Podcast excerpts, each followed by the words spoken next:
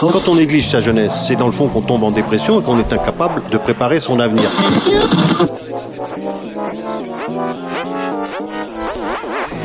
Ça ne veut plus rien dire, lycéens. C'est des merdeux, des cons. Le jeune est tourné vers l'avenir. Mais aujourd'hui, l'avenir ne se tourne plus vers le jeune.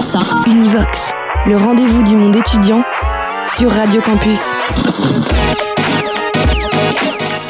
Bonjour à toutes et à tous, vous êtes bien sur Radio Campus dans le programme Univox, le magazine du monde étudiant, et c'est Radio Campus Avignon qui ouvre le bal de cette saison dont la première thématique sera Pas le bac et alors, où nous évoquerons les différents parcours possibles en dehors du circuit classique qui est celui du bac et des études universitaires. Alors autour de la table, nous avons Quentin Malou, doctorant en sciences sociales à l'Université d'Avignon, et Fatia Majoub, chargée de mission insertion à la FIGE, l'association pour faciliter l'insertion professionnelle des jeunes diplômés.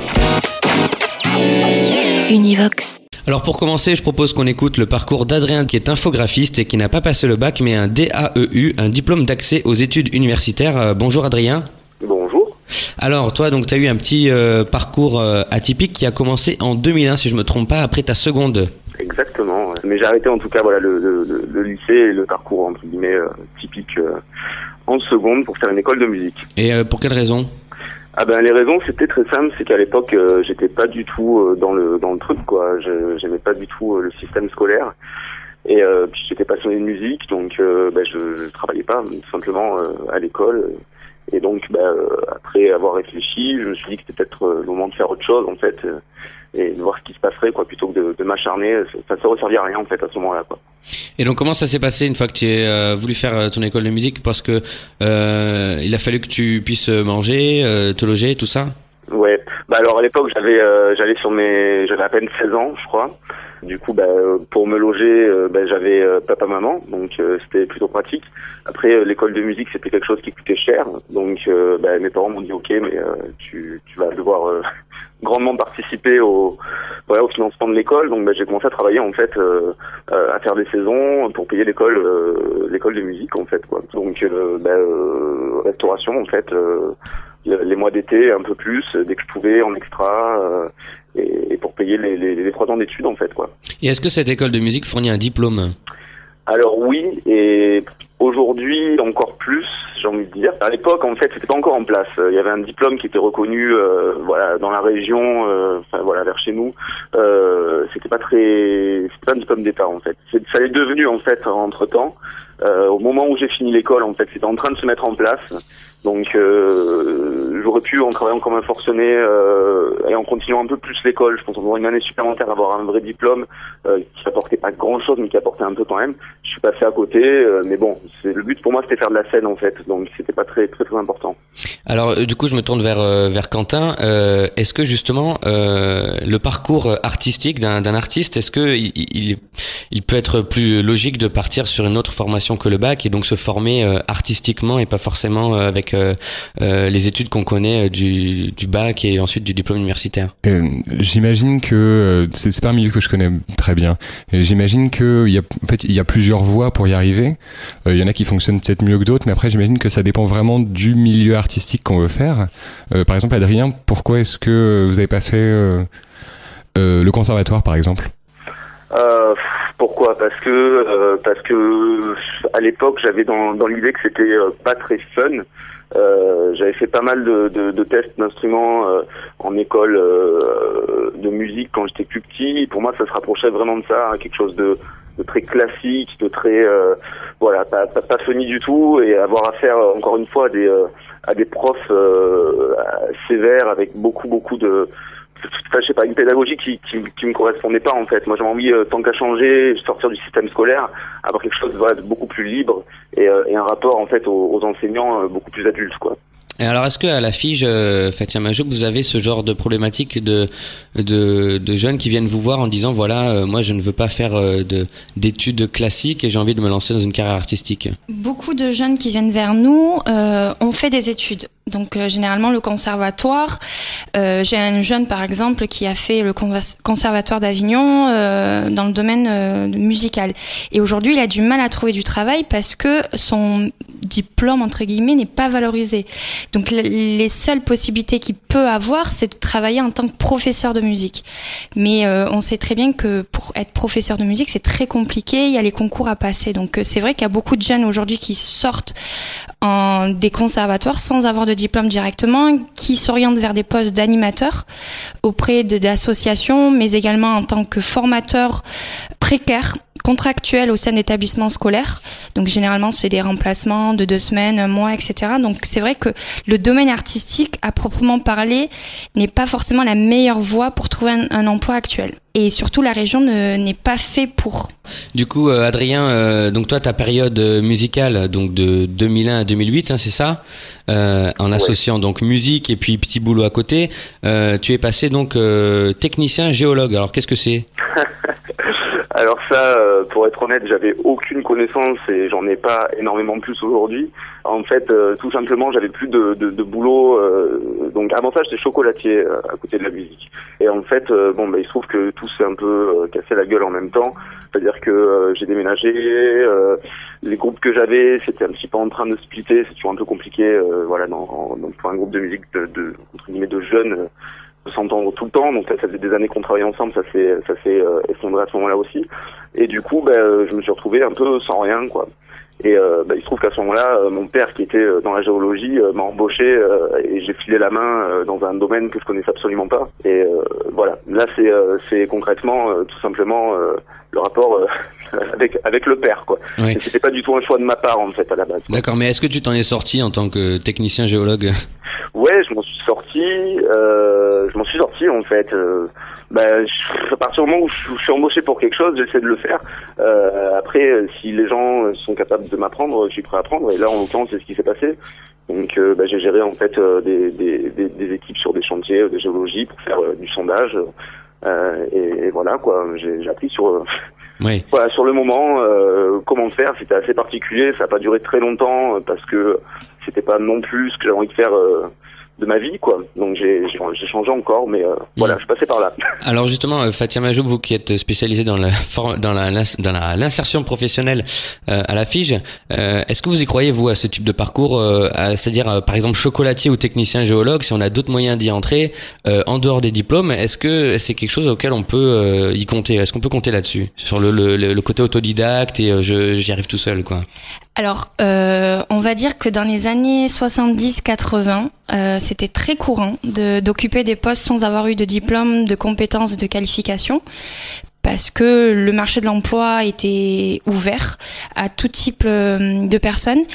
Aujourd'hui, euh, ce sera beaucoup plus difficile parce que déjà technicien géologue, je pense qu'on demande énormément de compétences et de qualités à avoir, et c'est très technique. Alors je sais pas, vous avez dû apprendre sur le terrain dans ce cas-là. Ouais, ouais, ouais. Bah, en fait, euh, bon, mon père a toujours fait ça, donc c'est pas complètement inconnu, quoi. Donc vous avez observé votre père euh, Ouais, ouais, ouais, ouais. il a fait ça toute sa vie, en fait. Et juste une question, euh, les personnes avec qui vous travaillez, est-ce que vous étiez bien vu par ces personnes-là? C'est... J'étais pas... Ça dépend. ça dépend desquelles, en fait. Voilà, parce que, que... j'ai vu que vous... J'ai entendu que vous supervisez ces personnes-là. Ouais, ouais, ouais, ouais. ça m'est arrivé. J'ai pas fait que ça, mais ça m'est arrivé de, de, le faire. Euh, bon, ben il y en a certains euh, qui avaient, euh, qui, qui, se disaient que bon, j'étais, euh, j'étais le fils du patron, euh, donc c'était un peu compliqué.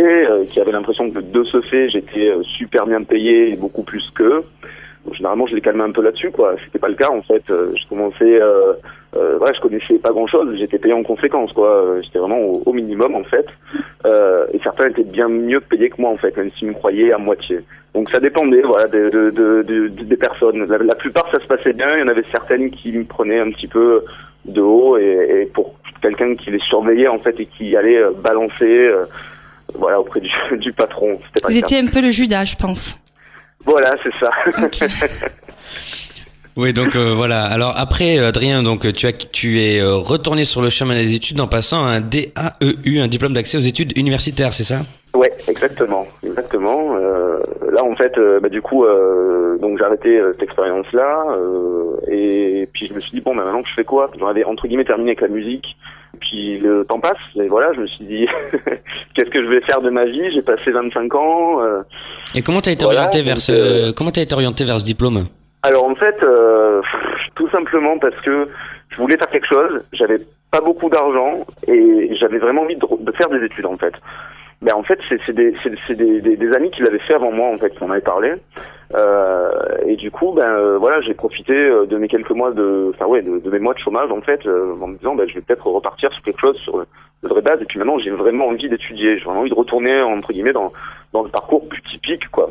De rattraper un peu le temps. Et du coup ben je suis parti dans un DAU quoi. Donc en fait la formation post-bac peut être accessible sans le bac avec ce type de diplôme.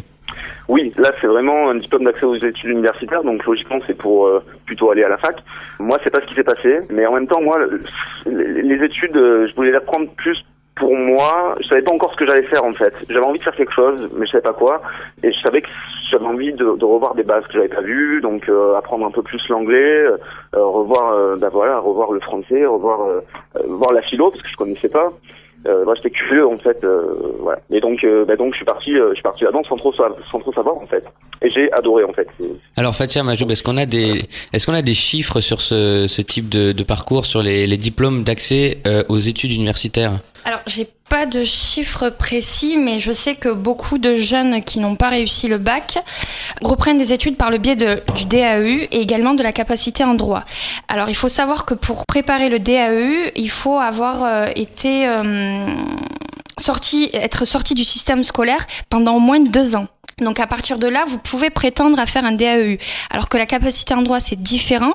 C'est euh, il faut être âgé minimum de 17 ans et, euh, et c'est un diplôme qui se prépare en deux ans, alors que le DAEU, ça se prépare en un an. L'objectif derrière, c'est de d'intégrer l'université pour faire une formation universitaire, donc euh, licence générale ou euh, et donc ils donnent les mêmes droits que le bac du coup? Voilà, ils sont c'est un équivalent du bac on peut même prétendre à des postes avec un DAU. Alors, euh, du coup, Adrien, toi, tu es, plutôt parti sur une formation en alternance. Euh, est-ce que ce DAU euh, t'a servi ou est-ce que tu aurais pu accéder à cette formation sans le DAU alors, il y a deux choses. Il m'a servi, mais j'aurais pu y accéder sans. C'est-à-dire que si je l'avais, si je l'avais, si je l'avais pas passé, j'aurais sûrement pas fait ça. Mm. Mais, mais c'est pas lui qui m'a donné l'accès aux études que, que j'ai fini par faire en fait.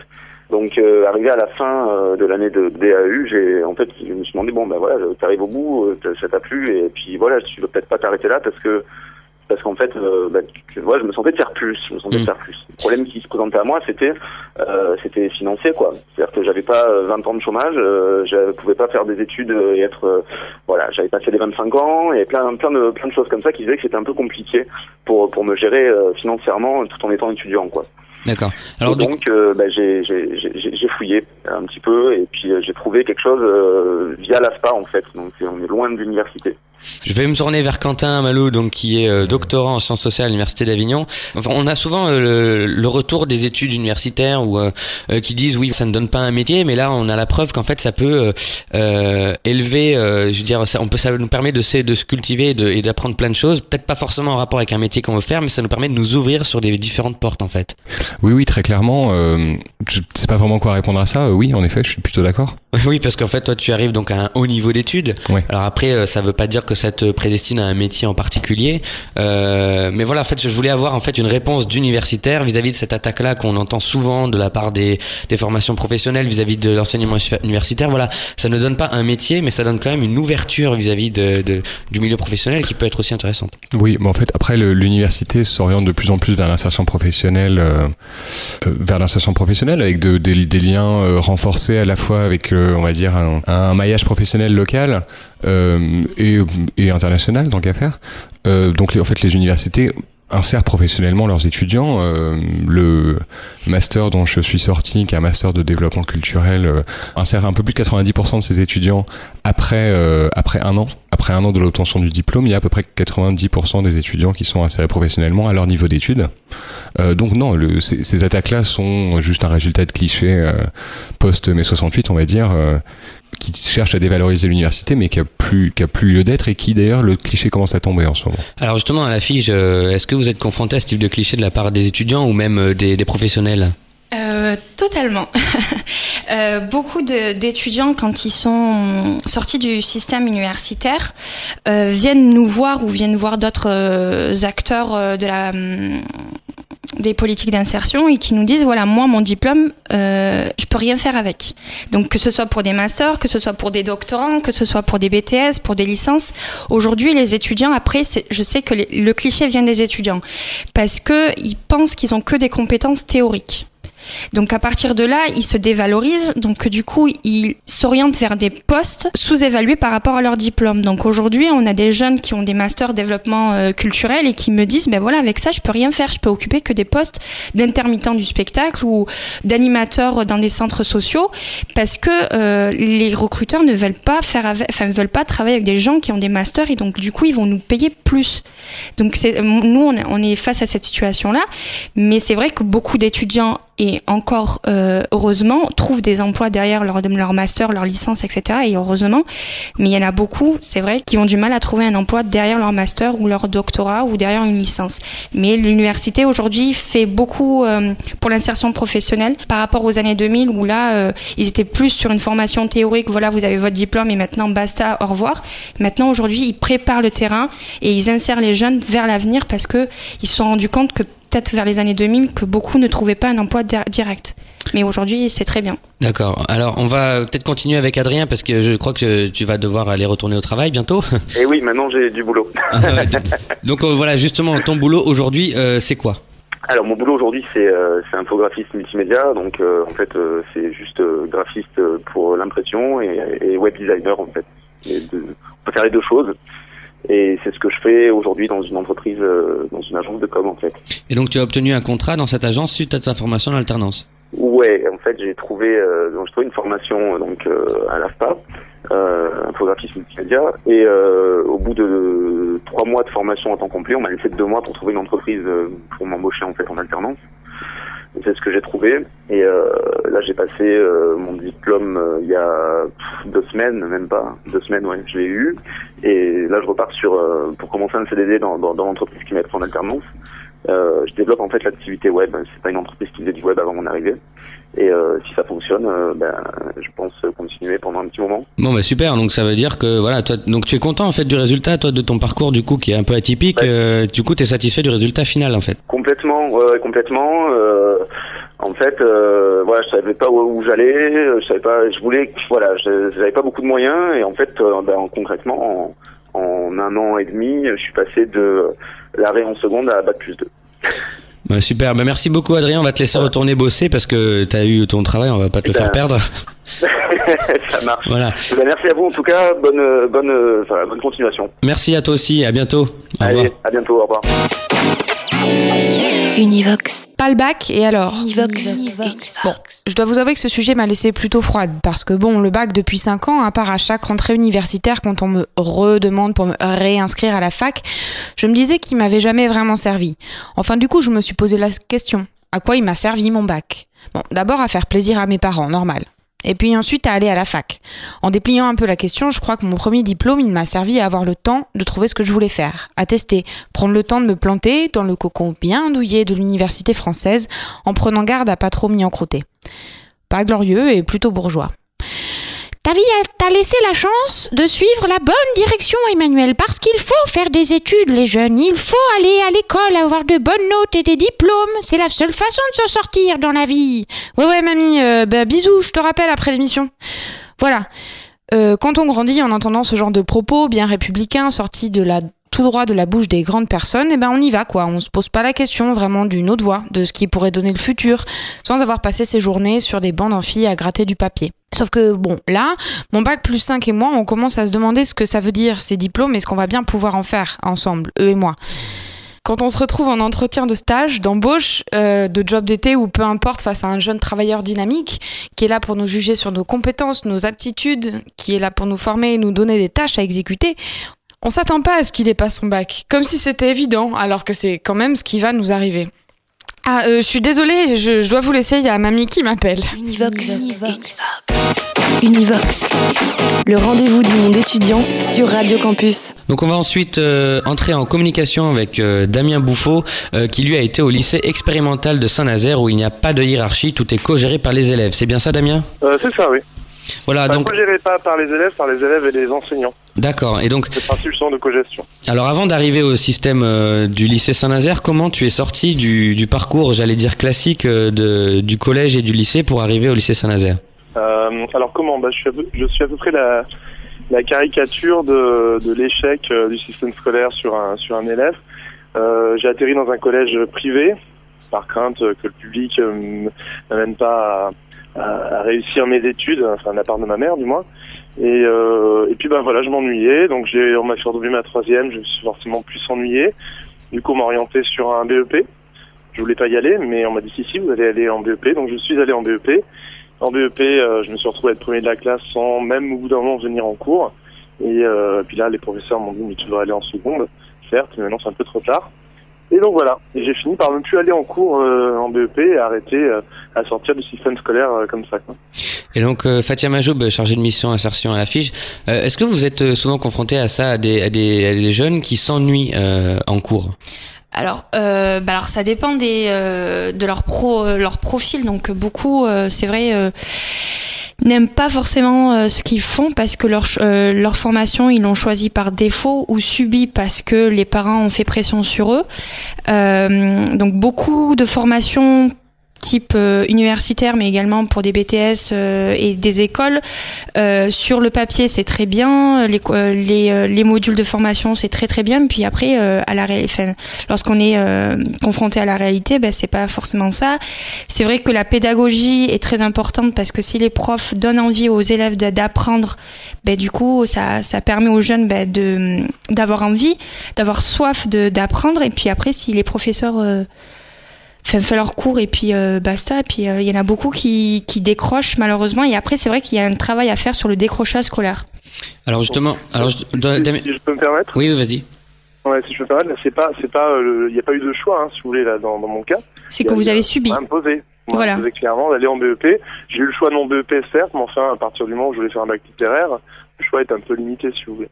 Donc là, c'est, c'est pas un problème de choix où je suis déçu, c'est un problème de, euh, il y a une réponse qui est donnée euh, à, à, à quelque chose où effectivement je suis hors cadre. Enfin, j'étais à ce, ce moment-là, parce que c'était au siècle dernier, hein, cette histoire, où j'étais hors cadre euh, de- du système scolaire et tout ce qu'on m'a proposé, c'est ça. C'est-à-dire qu'on n'a pas cherché à comprendre euh, d'où venait le problème finalement.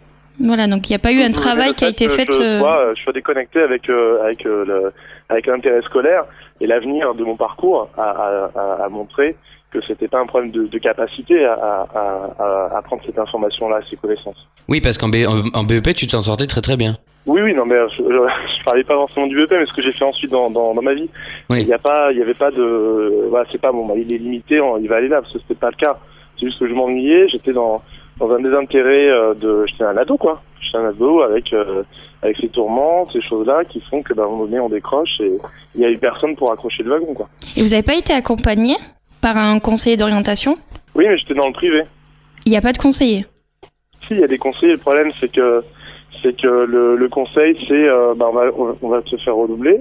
Et puis forcément, le problème qui a, qui a existé sur la première troisième existe également sur la seconde troisième. Quand on refait le même programme, c'est encore pire. Quand déjà la première fois ça allait pas et qu'on était euh, décroché par par rapport au groupe d'enfants avec qui on est, euh, par rapport à- au programme, au contenu, en tout cas des méthodes qui sont appliquées pour, pour apprendre ce contenu-là, on, on vous refait deux fois le même film. La deuxième fois, c'est encore pire. Les, les collègues sont plus jeunes et on, on, on réapprend la deux- une deuxième fois la même chose. Quoi. Et donc justement, euh, tu dis que donc t'as décroché. Qu'est-ce qui s'est passé suite à ce décrochage? Et ben ensuite à ça, du coup, j'ai décroché et j'ai eu la chance, en tout cas l'opportunité, le hasard a fait que j'ai rencontré, euh, retrouvé une vieille camarade euh, qui, qui était au lycée expérimental de Saint-Nazaire et qui m'en a parlé. Donc c'est quand même à 1000 km d'Avignon. Et puis, euh, puis voilà, ben, du coup j'en ai profité, euh, comme j'étais plus euh, réellement scolarisé, pour aller là-bas euh, faire un stage. Parce que, parce que là-bas, c'est pas le lycée qui décide de vous prendre ou pas, c'est l'élève qui décide ou pas de, de s'y rendre. D'accord. Et donc est-ce que Au bout d'un stage de deux semaines où l'élève va déterminer si, enfin futur élève, s'il a envie d'être élève dans cet établissement ou pas. alors justement, est-ce que tu peux nous expliquer en quoi ce lycée est expérimental? Alors le, le sur le principe structurel, il est expérimental parce qu'il est co-géré par les élèves et les profs. Euh, contrairement au lycée euh, au, autogéré de Paris, par exemple, qui lui est autogéré, euh, c'est que le lycée co-géré de Saint-Nazaire, l'entité élève et l'entité prof ont 50% du pouvoir, entre guillemets, hein, mais 50% du pouvoir chacun. Et le lycée autogéré de Paris, c'est chaque individu euh, fréquentant le lycée, qu'il soit élève ou prof, qui a une voix. Et donc comment Donc, se une comment grosse majorité. euh, et comment se passe la cogestion alors justement? Comment ça se concrétise? Alors la cogestion, bah, dans les faits, il n'y a pas de personnel de direction, il n'y a pas de personnel administratif, il n'y a pas de personnel de, de ménage. C'est un lycée qui est sous tutelle du lycée général de Saint-Nazaire, c'est un lycée public. Mais voilà, il n'y a pas tout ce personnel-là. Donc tout le lycée, sur euh, que ce soit au niveau de- du secrétariat à l'administration, du ménage, de, de la cantine, etc., est géré par, euh, par les élèves et les profs ensemble. Donc c'est eux qui gèrent aussi le budget de l'établissement et tout ça? Tout à fait. Il y a un, il y a un budget qui est alloué par le par euh, l'éducation nationale, qui est, qui est le même par élève que n'importe quel établissement de France, hein, qui, est, qui est exactement pareil.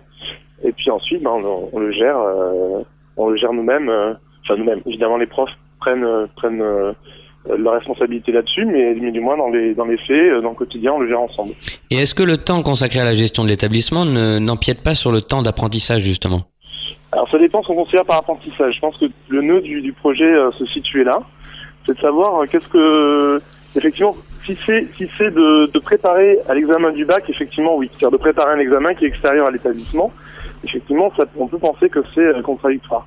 Le lycée, quand il s'est ouvert, c'est d'abord intitulé Centre expérimental. C'est-à-dire qu'il ne voulait pas s'appeler lycée expérimental, dans le sens où l'élève, quand il venait là, n'était pas forcément présent ici pour passer son bac. Donc, du moins pour réaliser son projet. Alors, son projet pouvait être de, de passer le bac, son projet pouvait aussi être de, de, de passer un concours d'entrée dans une école euh, des beaux-arts, de, de repasser pour certains euh, le brevet des collèges ou tout autre diplôme. Mais en tout cas, c'était le projet d'élève qui primait. Du coup, euh, comment était constitué le, le, le, le programme, si j'allais dire Est-ce qu'il y a un programme? Est-ce que c'est vous qui décidez des matières que vous apprenez euh, Parce que toi, tu y allais avec quel projet? Tu avais le projet d'avoir le bac en allant là-bas. Oui, j'avais le projet de passer le bac là-bas. Et donc, comment tu as choisi tes cours? Comment tu as mis en place euh, ton projet pour obtenir ce bac, justement? Alors ensuite, sur le, donc là je parlais de la- l'aspect structurel, euh, où, où les élèves, on, on tourne, hein, il y a un groupe de 30 élèves, euh, trois, trois enseignants, qui tournent et qui gèrent pendant deux semaines l'établissement. Et ça tourne comme ça sur l'année, donc en fait on ne passe pas tant de temps que ça à gérer le lycée. On passe quand même beaucoup plus de temps à être en cours. Après pour les cours, ils fonctionnent, enfin ils fonctionnaient du moins à l'époque, je sais pas maintenant, ils fonctionnaient avec des ateliers le matin et des cours plus classiques l'après-midi. Donc le matin, pendant deux semaines, on travaillait sur le même atelier tous les matins sur un sur un, un thème euh, un thème commun. Et l'après-midi, donc on avait des cours euh, de maths, de philo, de d'anglais, etc. comme on peut connaître dans un lycée classique. Et donc, Fatia Majo, vous, avez des, des remarques là sur ce système de- de- d'enseignement ou pas? Ben, après, moi, ce que je peux dire, c'est que c'est très très bien que qu'on veuille associer euh, les étudiants euh, dans la gestion euh, d'un établissement scolaire. Donc déjà, ça vous permet d'acquérir beaucoup de qualités, notamment la responsabilité. Je peux pas trop en dire plus puisque c'est assez particulier. Mais vous avez jamais été confronté dans la, à la FIGE d'avoir des, des étudiants qui provenaient de, de ce parcours-là? Jamais. C'était plus des établissements privés, mais euh, lycée, ça a été créé à quel moment le lycée expérimental? Ça doit pas faire longtemps. Ça doit faire deux ans, je crois, qui, qui ont été Le mis en lycée place. expérimental?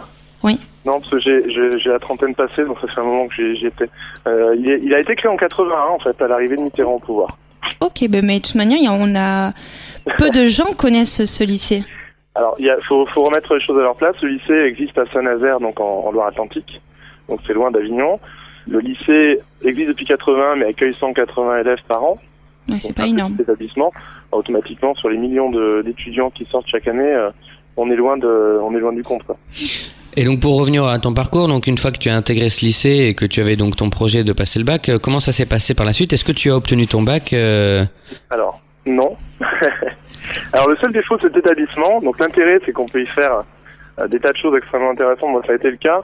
Euh, ça m'a ouvert sur, euh, sur tout ce qui est euh, histoire des arts, bien plus que dans un autre établissement, parce qu'on avait des professeurs qui étaient, pour certains, architectes à côté, pour d'autres qui montaient des festivals de cinéma, etc. Donc moi, j'ai pu faire des choses assez, assez extraordinaires. On a, on a travaillé sur des projets de scénographie, on a travaillé sur des, des projets d'expo photo qui ont réellement eu lieu au musée des Beaux-Arts de Nantes. Donc voilà, ça c'était super. Par contre, le défaut de l'établissement, c'est de considérer que si c'est le projet d'élève, euh, c'est euh, à l'élève de déterminer s'il veut être évalué. Enfin, du moins, c'est ce que je considère être le défaut d'établissement. C'est-à-dire que si l'élève ne demande pas d'évaluation au cours de l'année, il n'en aura pas. Et qu'à un moment donné, de mettre cette responsabilité-là sur le dos de l'élève me paraît un peu juste dans le sens où malgré tout, on a beau être responsabilisé, ça c'est super chouette. Par contre, on, a malgré tout 16 ans, 17 ans, 18 ans, et qu'on n'a pas forcément la perspective, le recul nécessaire pour être en mesure de dire là j'ai besoin d'évaluation parce que je vais me planter par rapport à un examen qui est un examen qui est le même pour tous les, lycéens de France, même si la manière d'apprendre est différente à cet endroit-là. Et donc, non, du coup, j'ai pas eu le bac. Et donc justement après cet échec au bac, euh, enfin, comment tu t'es débrouillé pour la suite alors quand je suis débrouillé, quand j'ai terminé le, lycée, je, bah, je suis rentré à Avignon. Et il se trouve qu'en même temps que je suivais le lycée là-bas, j'étais en train à Avignon, en parallèle, de monter une, une association qui avait pour projet de créer une radio euh, campus sur Avignon.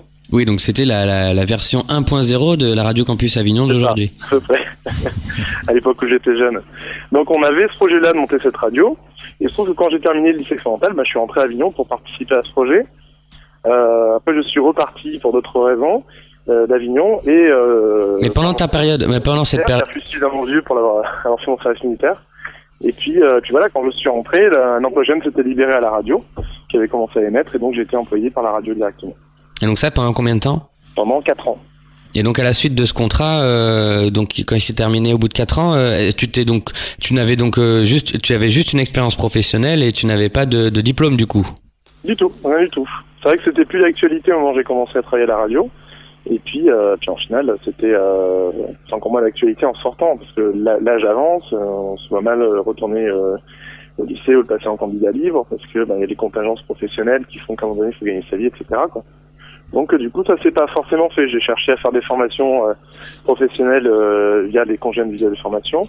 Euh, je me suis fait retoquer parce que c'était ma première demande, parce que j'étais pas forcément prioritaire, euh, d'après des critères qui m'échappent un peu. Mais en tout cas, toujours est-il qu'actuellement encore, j'ai strictement aucune formation. D'accord. Et donc du coup, euh, est-ce que donc aujourd'hui tu n'as aucune formation? Tu fais quoi comme boulot aujourd'hui? Euh, Aujourd'hui, j'en fais plusieurs. Je jongle. Oui, voilà. alors, l'anecdote amusante, c'est que maintenant je travaille dans un lycée, entre autres. c'est quand même assez drôle. Euh, mais, euh, mais je travaille dans un lycée, je travaille dans l'éducation populaire, j'ai travaillé dans le secteur culturel. voilà, mais je jongle entre plusieurs emplois. Et effectivement, c'est handicapant. Je veux dire, au bout d'un moment, euh, la France reste un pays euh, où malgré tout, le diplôme est important dans le recrutement et que, euh, que quand on ne connaît pas le, le candidat, c'est même éliminatoire dans certains cas selon ce qu'on demande. Mais donc, Exactement, je retrouve un niveau de compétence qui serait équivalent à, à un niveau universitaire, quelqu'un qui sortirait avec un niveau universitaire, mais que j'ai pas le diplôme universitaire, et ça, ça bloque. Hein. Ouais, et donc du coup, les, les endroits où tu as réussi, c'est pour quelles raisons qu'ils t'ont pris? Euh, Souvent parce que c'est des contrats qui sont pas des contrats longs où du coup la, la, la prédominance du diplôme euh, n'importe peu, parce que finalement le diplôme il est surtout demandé parce qu'il faut faire un écrémage à un moment donné quoi. Et quand il y a 80, 100, 120 candidatures, euh, bah, celui qui va sauter en premier, c'est celui euh, qui n'a pas le diplôme demandé quoi, dans son maîtrise. Alors euh, Fatia Majoub, euh, à propos de, ce, de cet écrémage, comme euh, comme comme Damien Bouffon nous dit, suite à, à, l'obtention ou non d'un diplôme, est-ce que qu'est-ce que vous avez comme comment dire comme conseil ou comme remarque à faire sur le fait qu'aujourd'hui on on peut réussir sans diplôme, mais avec grande difficulté, puisqu'il y a de, de toute façon un écrémage au départ sur le diplôme, sur le CV, sans même connaître les compétences du du candidat? Donc effectivement, en fait, les jeunes non diplômés, même s'ils sont qualifiés, sont ceux qui rencontrent le plus de difficultés pour trouver un emploi. Euh, sur le marché du travail, à compétences égales, on va toujours préférer un diplômé euh, qu'un sans diplômé, même s'il a eu des expériences professionnelles. Euh, il faut savoir que les principaux métiers et principaux secteurs qui recrutent des non-diplômés sont surtout des métiers en tension. Donc ce sont des métiers où la demande est, est moins forte que l'offre. Euh, donc du coup, c'est beaucoup plus dans l'hôtellerie-restauration, c'est beaucoup plus dans le BTP. Et il faut savoir également que les salaires ne vont pas avec. Donc c'est beaucoup des emplois précaires dont les, euh, les contrats vont durer euh, minimum euh, un mois, voire euh, deux ans. Donc ce seront beaucoup des, des emplois d'intérimaires des CDD, CDI c'est beaucoup plus difficile et les salaires euh, c'est SMIC et pas plus. Donc après c'est vrai que les entreprises ont des grilles salariales à travers leurs conventions collectives et ils appliquent cela parce que vous n'avez pas de diplôme. Mais aujourd'hui voilà, vous pouvez quand même trouver des emplois. Alors moi ce que je vous conseille c'est si vous avez eu des expériences professionnelles, pourquoi pas passer la VAE, la validation des acquis et de l'expérience. Alors tout à fait, c'est le c'est l'objectif là. OK. Donc je, je, suis sur cette démarche-là, euh, d'une part parce que, et même au-delà de, de dire, euh, voilà, je peux trouver du travail, je vaux ça parce que j'ai le diplôme équivalent, c'est même au bout d'un moment en termes de, de, de, de, construction de soi-même où c'est nécessaire. Ok, donc. C'est-à-dire que quand, quand je suis d'accord avec vous, hein, ce que vous dites sur le fait que bah, ça reste du CDD, ça reste du SMIC, ou de la, ou du pas loin du SMIC en tout cas, donc ça reste relativement précaire. Euh, c'est au bout d'un moment aussi de se dire, euh, bon j'ai la trentaine, j'ai un parcours qui est, qui est pas, euh, qui est pas rien du tout quoi, et et euh, il n'y a pas de reconnaissance. Il n'y a pas de reconnaissance parce que parce qu'on va pas, on va pas me choisir pour un emploi. Et donc, euh, donc euh, la VAE, je sais que moi, ça va surtout me servir pour ça, pour avoir cette reconnaissance-là. Tout à fait. Et est-ce Ouais, qu'on- donc, euh, donc oui, c'est un projet que j'ai, effectivement. Je suis, je suis dans cette direction-là. Donc en fait, on peut considérer que un candidat qui a un diplôme mais aucune expérience a plus de chances d'être recruté qu'un candidat qui a de l'expérience mais aucun diplôme. Oui, euh, de me- alors oui, euh, ça, je peux pas faire un oui aussi affirmatif, ce serait, euh, ce serait pas juste, mais il y a un peu de ça. Euh, quitte à ce que même on, on s'en plaigne, c'est-à-dire que, que euh, les collègues vont dire bon, bah, voilà, ça en fait un nouveau qui sort de la fac, il faut tout lui apprendre euh, dès le départ parce qu'il connaît pas le métier, mais effectivement c'est lui qui va être pris. Alors, C'est lui qui va être pris parce qu'il y a des critères qui font que que euh, qu'on se voit mal dire à quelqu'un bah euh, vous avez vous êtes bardé de diplôme, on va pas vous prendre face à quelqu'un qui a même pas le bac. Alors je parle là sur des métiers qui sont quand même des métiers euh, dits intellectuels. Hmm. C'est-à-dire où, la- où le di- diplôme universitaire est, est quand même quelque chose d'important. Alors Fatia Majoub Alors c'est vrai que certains euh, jeunes sont mieux préparés euh, dans l'insertion professionnelle que d'autres, mais aujourd'hui euh, les jeunes diplômés ont le sentiment d'être dans la même situation que ceux qui n'ont pas de diplôme, dans le sens où les, recruteurs sont de plus en plus exigeants, on vous demande de plus en plus d'expérience. Aujourd'hui, si vous souhaitez vraiment réussir votre insertion professionnelle le plus rapidement possible, les recruteurs exigent que vous ayez fait des contrats en alternance parce que vous avez allié à la fois les études et le travail. Donc aujourd'hui, si vous n'avez pas fait de stage, si vous n'avez pas fait de, de contrat en alternance, si vous n'avez pas un réseau suffisamment euh, important, vous allez euh, vous allez avoir plus de difficultés à trouver un emploi. Mais, euh, mais c'est vrai que aujourd'hui, le- l'emploi, enfin, le diplôme ne garantit pas un emploi. Non, mais c'est un peu la, la, la schizophrénie du marché de l'emploi à ce niveau-là. C'est-à-dire, on voudrait le beurre, l'argent du beurre et la crémière tant qu'à faire. Il faut effectivement euh, avoir euh, de l'expérience, euh, en même temps, euh, en même temps avoir fait des études longues. Euh, en même temps, si on fait un stage quelque part, on est loin. Enfin, je parle en tout cas dans le secteur culturel, qui est le mien. On est loin d'être sûr d'être embauché derrière. C'est ça. Donc du coup, on se retrouve très vite dans une dans une précarité. Et moi, le, le, le problème que j'ai lorsqu'on lorsqu'on se retrouve comme moi sans diplôme, c'est qu'un je, je extrêmement difficile pour repartir dans une logique de, de formation. C'est pas si évident que ça parce que euh, là, par exemple, je travaille pour un établissement public, je ne cotise pas pour un CIF. Ok. C'est un exemple un concret, mais je peux pas euh, là demain me dire je pars en formation parce que je sais pas comment je vais vivre pendant un an, pendant deux ans. Donc euh, donc voilà. Et en même temps, c'est c'est bien, as eu l'expérience très tôt, certes. Et oui, c'est ça, c'est ça qui est étrange de la part des recruteurs, c'est qu'ils cherchent des gens qui sont opérationnels tout de suite. Ceux qui ont de l'expérience le sont, même s'ils n'ont pas de diplôme. Euh, contre un diplômé qui n'a jamais eu d'expérience, lui, n'est pas opérationnel tout de suite. Et puis, je pense qu'il y a aussi une peur euh, de la part de quelqu'un qui n'est pas diplômé, d'avoir euh, suivi sa route un peu comme moi. C'est de, fait, je suis pas quelqu'un de formaté. Ah oui, un électron dans, libre. un, dans un format, dans un mécanisme de pensée, dans un mécanisme de fonctionnement. Et euh, alors ça, c'est point positif, ça aussi, c'est point négatif, c'est que forcément, il faut se réadapter à des personnes qui, eux, ont une habitude de fonctionnement commune. quoi.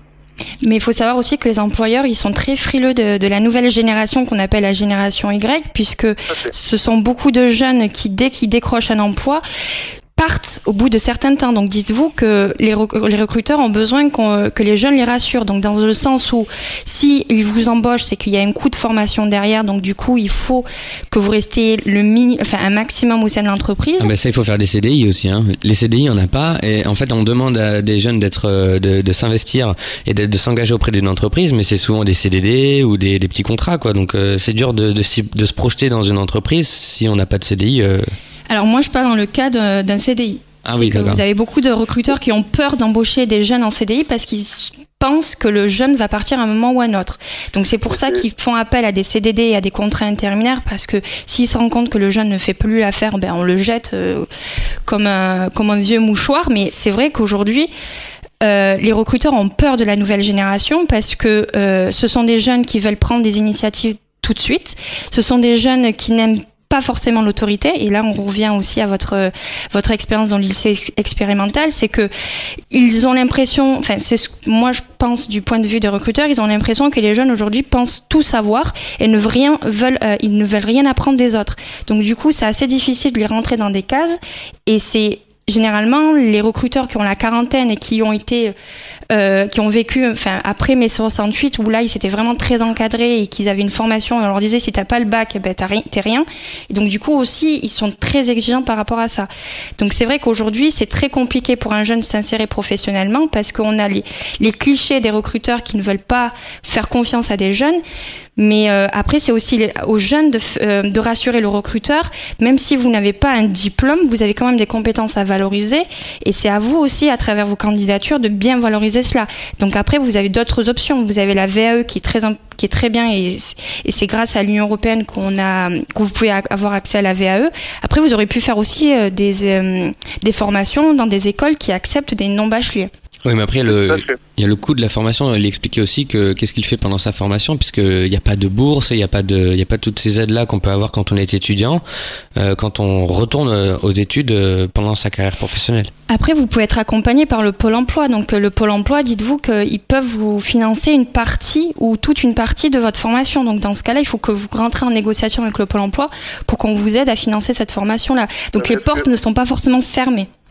Est-ce que je vais me retrouver prioritaire dans un cas où je travaille pour le Pôle emploi Voilà, donc euh, Pôle emploi, non, parce que vous travaillez, mais si vous étiez demandeur d'emploi, oui. Mais après, c'est à vous euh, de faire un choix là-dessus. Ah oui, je vais pas me mettre au chômage volontairement, partir en formation. Vous voyez ce que je veux dire? C'est à un moment donné, il y a quelque chose qui... Euh, bon, il se trouve, je suis un cas particulier, donc ça va forcément intéresser le, le débat là. Parce que j'ai un employeur qui ne cotise pas pour, pour euh, cas de formation. Mais euh, mais bon, il n'empêche que voilà, là-dessus, je suis coincé. Par contre, ce que je trouvais juste dans, dans, ce que dans ce que vous disiez, c'est que par exemple, je suis dans ce cas-là où j'enchaîne des CDD, des fois même des CDD qui reviennent avec les mêmes employeurs. Mais toujours est-il qu'après, ce qu'on va me dire, c'est euh, c'est que je suis inconstant dans mon ça. embauche. C'est ça. C'est pas forcément un choix que j'ai fait. Mais à un moment donné, bah, par exemple, travailler au lycée, j'en ai besoin parce que euh, ça me permet de, de pouvoir vivre. Et qu'à côté, je vais prendre des CDD sur des choses qui, là, m'intéressent sur le plan professionnel. Alors effectivement, ça fait un CV qui part en zigzag et qui est inconstant. Mais j'ai pas trop le choix. Euh, c'est tout le paradoxe du marché de l'emploi. Mmh. Ouais. Donc là, là-dessus, je, je, rejoins complètement. Ok. Bon, bah merci, euh, merci Damien. Bah, pas de quoi. On va te laisser retourner à ton boulot parce que toi aussi, tu travailles aujourd'hui. Oui, tout à fait. Moi, je suis d'ailleurs. voilà, bah, on te souhaite une bonne, bonne fin de journée et puis euh, merci, pour, pour l'entretien. Bah, merci à vous. Au revoir. Univox, le rendez-vous du monde étudiant sur Radio Campus. Donc euh, Fatia Majoub, euh, chargée de mission insertion à la FIGE. Univox. Est-ce que vous, avez des chiffres vis-à-vis de la situation du chômage et des diplômes? Alors, euh, c'est vrai que certains jeunes sont mieux préparés que d'autres à cette entrée dans le monde professionnel. Il faut savoir que durant la crise de 2008-2009, le diplôme a a, cependant rempli son rôle protecteur vis-à-vis du chômage. En 2010, parmi les jeunes actifs sortis du système éducatif depuis moins de 5 ans, 11% des diplômés du supérieur sont au chômage contre 23% des diplômés du secondaire et 44% de ceux non diplômés ou diplômés uniquement du brevet du collège, des collèges. Donc c'est vrai que sortir euh, du système scolaire sans diplôme, c'est un frein pour trouver un emploi aujourd'hui, mais réussir sa vie n'est pas forcément synonyme de réussite scolaire. Donc euh, aujourd'hui, on peut s'en sortir sans avoir de diplôme, mais c'est vrai que euh, vous allez avoir beaucoup plus de mal, euh, que vous n'allez pas forcément être valorisé par les recruteurs et par le marché de l'emploi, parce qu'ils sont de plus en plus exigeants. Il vous faut des diplômes, il vous faut de l'expérience professionnelle, il vous faut un réseau qui est aujourd'hui, on va dire, une part importante dans votre accès à l'emploi. Aujourd'hui, si vous, enfin, 30% des offres d'emploi sont issues du marché caché. Donc, qui dit marché caché dit à travers le réseau. Donc, si vous n'avez pas un réseau qui est assez important, vous aurez du mal à trouver un emploi aujourd'hui. Alors justement, euh, Quentin, euh, en tant que doctorant en sciences sociales euh, à l'Université d'Avignon, est-ce que tu as un point de vue vis-à-vis de, ce côté protecteur du diplôme sur le marché de l'emploi aujourd'hui? Ou, ou d'ailleurs sur l'importance d'avoir un diplôme Sur le côté protecteur du diplôme, en fait, ce qu'on peut tirer des deux entretiens qu'on a fait aujourd'hui, ou en tout cas que, j'ai entendu aujourd'hui, c'est que plus qu'une certitude de compétence, le diplôme, en effet, il a donc valeur de protection, il a une valeur symbolique très importante. On l'a bien vu avec Damien, par exemple, qui euh, avait peut-être plus de compétences, mais euh, les employeurs préfèrent employer des diplômés, puisque justement, il a cette espèce d'apport de, de symbolique qui se ressent vraiment même au sein des différents diplômes. Hein. On voit que, honnêtement, à compétences et enseignement égal, euh, en tout cas compétences égales et enseignements égaux, euh, le diplôme de Sciences Po et le diplôme universitaire sont quand même relativement inégaux. Alors que euh, si on prend par exemple Sciences Po Lyon et l'université de Lyon 2, euh, il me semble que en sciences politiques, par exemple, les enseignants sont les mêmes, à peu de choses près, et que les enseignements sont sensiblement égaux. Et pourtant, il y a quand même une valeur symbolique très très forte derrière le diplôme.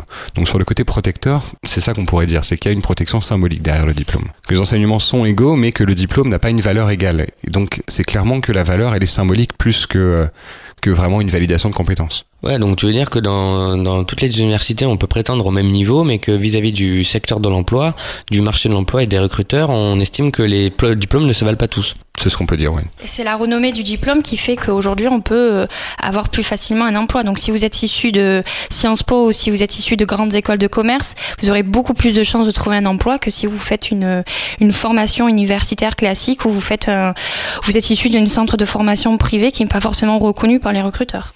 Est-ce que c'est Est-ce que euh, est-ce que c'est normal qu'on considère plus ce type de formation, les grandes écoles ou Sciences Po, que les études universitaires? Est-ce qu'au niveau compétences et formation, ils sont réellement valorisés par rapport aux études universitaires? Alors je ne veux pas faire un point sur les compétences et les enseignements, mais c'est plus à travers le réseau. C'est-à-dire que ces écoles-là euh, enfin, sont en partenariat avec beaucoup d'entreprises. Ils ont un réseau qui est très développé.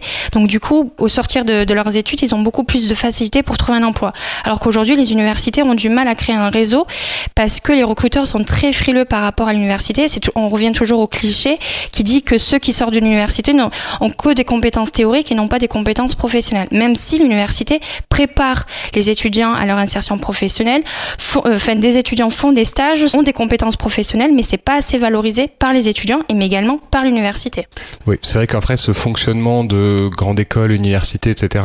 Euh, et ce fonctionnement, on va dire, de reproduction euh, d'élite qui se crée au niveau des grandes écoles et au niveau euh, des prépas, par exemple, c'est un tout autre débat qu'il faudrait qu'on ait mais euh, c'est pas vraiment euh, l'idée aujourd'hui. Par contre, il y a quelque chose de plus, euh, de plus sous-jacent derrière, ce, derrière, cette, derrière cette espèce d'effet de reproduction d'élite, et qui se ressent d'ailleurs avec les deux, avec les deux intervenants qu'on a eu, où il y a vraiment à un moment dans la scolarité un refus du système scolaire tel qu'il est maintenant, et ce qui est a priori clairement légitime, de pas légitime, mais qui est a priori défendable de refuser le système scolaire tel qu'il est enseigné en France.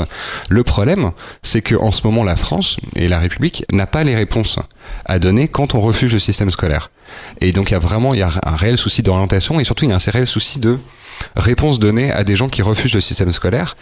Le souci, c'est qu'en effet, ce système scolaire, on, essaie de lui conférer, euh, de façon d'ailleurs assez hypocrite, une espèce de neutralité.